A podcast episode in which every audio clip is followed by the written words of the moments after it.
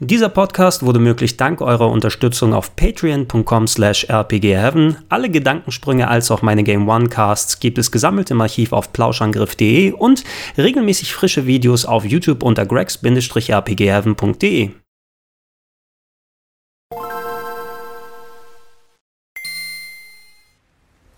Schönen guten Tag und herzlich willkommen zu Gregor testet das Neo Geo Mini in der International Edition. Anlässlich des 40-jährigen Jubiläums von SNK gibt es ja momentan einiges an Projekten, die laufen. Unter anderem ist eine Collection all ihrer frühen Arcade-Titel in Arbeit, aber eben auch besagtes Neo Geo Mini, was in Japan bereits vor ein paar Wochen rausgekommen ist und äh, Ende September auch in Deutschland erscheinen wird. Äh, da großen Dank an Worldwide Distribution Gamescom.de. Ähm, die haben das Neo Geo Mini nämlich äh, auf der Gamescom ausgestellt und ich bin bei ihnen vorbeigegangen und die haben gesagt, hey Gregor, wenn du dir das Gerät anschauen willst, nimm doch gleich dieses Muster mit und das lasse ich mir natürlich nicht zweimal sagen. Dementsprechend habe ich die Hardware eingesteckt und kann sie euch jetzt exklusiv einige Wochen vorab präsentieren.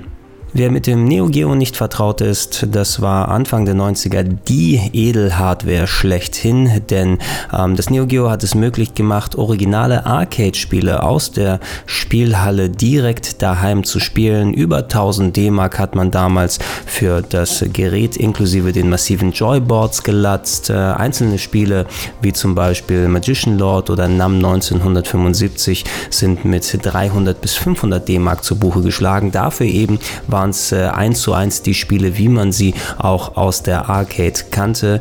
Dementsprechend war zwar eine ziemlich eingeschworene Fangemeinde entstanden, die sich um das Neo Geo geschart hat, aber auch eine vergleichsweise kleine. Nichtsdestotrotz mit den Jahren sind etliche Ports der Spiele gekommen, als auch ja per Emulation downloadfähige Versionen. Die Nintendo Wii Virtual Console hatte etliche Neo Geo Titel zu bieten. Man kann es mittlerweile über Steam beispielsweise erstehen. Es finden sich sich Collections auf diversen alten als auch neuen Konsolen und jetzt kommt eben mit dem Neo Geo Mini eine originale Umsetzung in ja, Miniaturkonsolenform, nicht unähnlich dem Nintendo Classic Mini oder dem Super Nintendo Classic Mini. Nur ist hier der Unterschied eben, dass man nicht nur eine reine Hardware hat, die man an den Fernseher anschließen kann. Das geht mit dem Neo Geo Mini selbstverständlich auch, sondern hier ist gleich ein 3,5 Zoll großer Bildschirm verbaut, als auch ein ein richtig kleiner Miniatur-Arcade-Stick, so dass ihr, ja, wenn ihr an einer Stromquelle dran seid, direkt gleich loszocken könnt. Mit enthalten im Lieferumfang sind zwei Kabel. Das eine ist natürlich ein Stromkabel am Gerät mit USB-C anschließbar und auf der anderen Seite mit einem handelsüblichen USB-Anschluss. Äh, leider nicht dabei ist ein Netzteil. Das müsst ihr wie bei den anderen Retro-Konsolen selbst beisteuern. Auch nicht möglich ist es, das Gerät mit äh, Batterien oder Akkus zu betreiben. Es gibt keinerlei Schacht, wo ihr sowas einsetzen könnt. Aber die Möglichkeit ist da, das äh, USB-C-Kabel an eine Powerbank anzuschließen und äh, damit das Gerät portabel zu machen. Das andere Kabel, was dabei ist, ist ein HDMI-Kabel in etwas kleinerer Fassung am Gerät dran und in der größeren normalen Variante an der anderen Seite. Ähm, das fand ich ein klein wenig kurz vergleichsweise, aber dafür ist das Stromkabel ordentlich lang, sodass ihr, wenn ihr das Gerät nicht unbedingt direkt nah am Fernseher platzieren wollt, nicht äh, sofort in Bredouille geratet. Wenn ihr das Neo Geo Mini angeschlossen und eingeschaltet habt, dann werdet ihr von einem ja, vergleichsweise schmucklosen Menü begrüßt. Ähm, es gibt keinerlei Übergangsanimationen. Alle Spiele sind aber normal durchschaffelbar. Ihr habt äh, die Möglichkeit an Optionen zu drehen, die sich mit der Helligkeit des Bildschirms beschäftigen oder mit der Lautstärke der eingebauten kleinen zwei Lautsprecher. Die sind qualitativ in Ordnung, krächzen aber ein bisschen, sobald man sie zu laut einstellt eingestellt. Ähm, dafür ist hinten an dem Gerät aber auch eine Klinkenbuchse dran, sodass ihr ganz normale Kopfhörer anschließen könnt, wenn nötig. Die Spielauswahl des Neo Geo Mini unterscheidet sich je nach Version, während in der japanischen Variante vornehmlich Fighting Games drauf sind, darunter die komplette Ausgabe der King of Fighters Spiele plus eine Handvoll Run and Guns Marke Metal Slug 1 bis 3 oder Shooter wie Alpha Mission 2 und Twinkle Star Sprites sind in der internationalen Version ein wenig äh, variantenreichere Genres mit dabei. Wir haben Sportspiele wie Super Sidekicks mit drauf oder Jump'n'Runs wie Magician Lord und Blues Journey, ähm, Shooter wie Last Resort und Blazing Star. Insgesamt gefällt mir die internationale Auswahl ein klein wenig besser, wobei da auch nicht längst alle All-Time Classics mit dabei sind. Ähm, man kann sich das ein bisschen ähnlich wie beim NES Classic Mini vorstellen. Hier sind eben hauptsächlich Titel, die produziert und vertrieben wurden von SNK mit da drauf und solche Third-Party-Sachen wie beispielsweise das brillante Windjammers von Data East ist äh, nicht mit dabei oder das Golfspiel Neo Turf Masters, was äh, wesentlich besser ist als das, was hier verbaut äh, wurde, haben wir auch nirgendwo auf dem Gerät zu finden. Ähm, nichtsdestotrotz aber ist die Wahl der 40 Spiele, die hier sind, äh, durchaus gelungen und man wird als Neo Geo Fan den einen oder anderen Klassiker hier wiederfinden.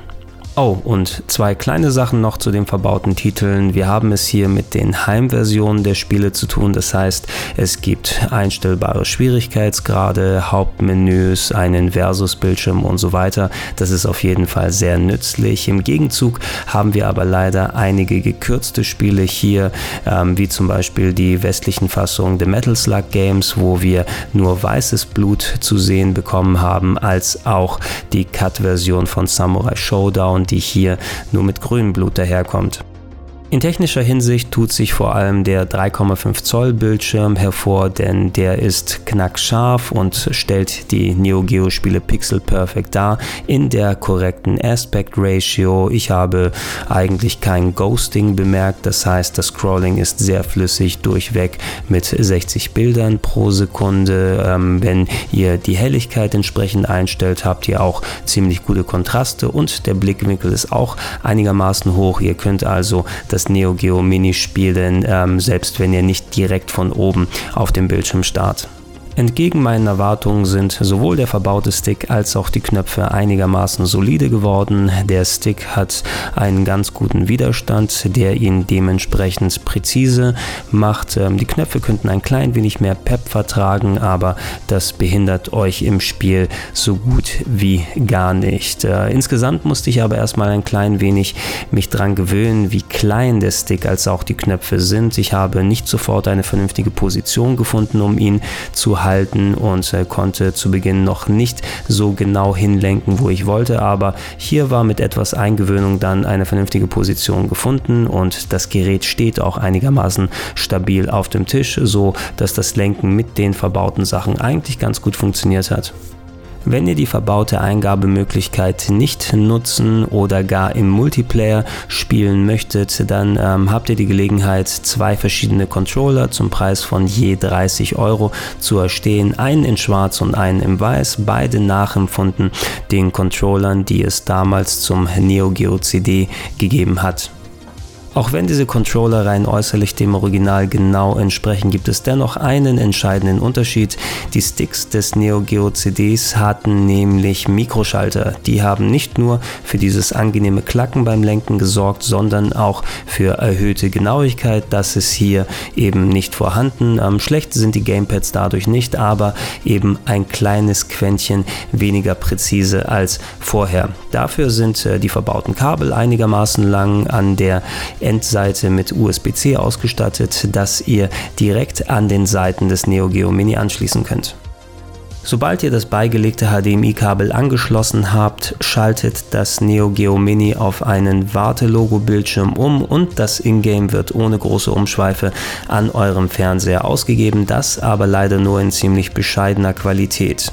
Während die Spiele auf dem kleinen Schirm knackscharf aussehen, erinnerte mich die Bildausgabe am Fernseher eher an alte Composite-Signale. Ähm, das Gerät gibt eigentlich durchweg mit 720p at 60 Frames aus und das sieht man auch im Hauptmenü. Da wirkt eigentlich alles so scharf, wie es sein sollte. Sobald ihr aber in die Spiele reingeht, ähm, ja, alles wirkt verwaschen, alles unscharf, die Farben sind einigermaßen kraftlos. Es sind, äh, sobald ihr das Kabel angeschlossen habt, dazu ein einiges an neuen Optionen im Menü hinzugekommen. Ihr könnt ähm, die Aspect Ratio wählen, das Bild beispielsweise auf 16 zu 9 strecken. Das solltet ihr nicht machen. Ihr könnt zwischen Vollbildausgabe als auch Integer Scale auswählen. Das bedeutet, um eine gleichmäßige Verteilung der Pixel zu garantieren, werden kleine Balken oben und unten zusätzlich eingefügt und dadurch flüssigeres Scrolling ermöglicht. Und äh, dazu gibt es noch einen Filter, der das Ganze noch ein wenig, ja, statt verwaschen eher verschmiert aussehen lässt. Da bin ich kein großer Fan von. Sowas wie Scanlines, die eigentlich gang und gäbe sein sollten bei solchen Geräten, finden sich ebenfalls nicht.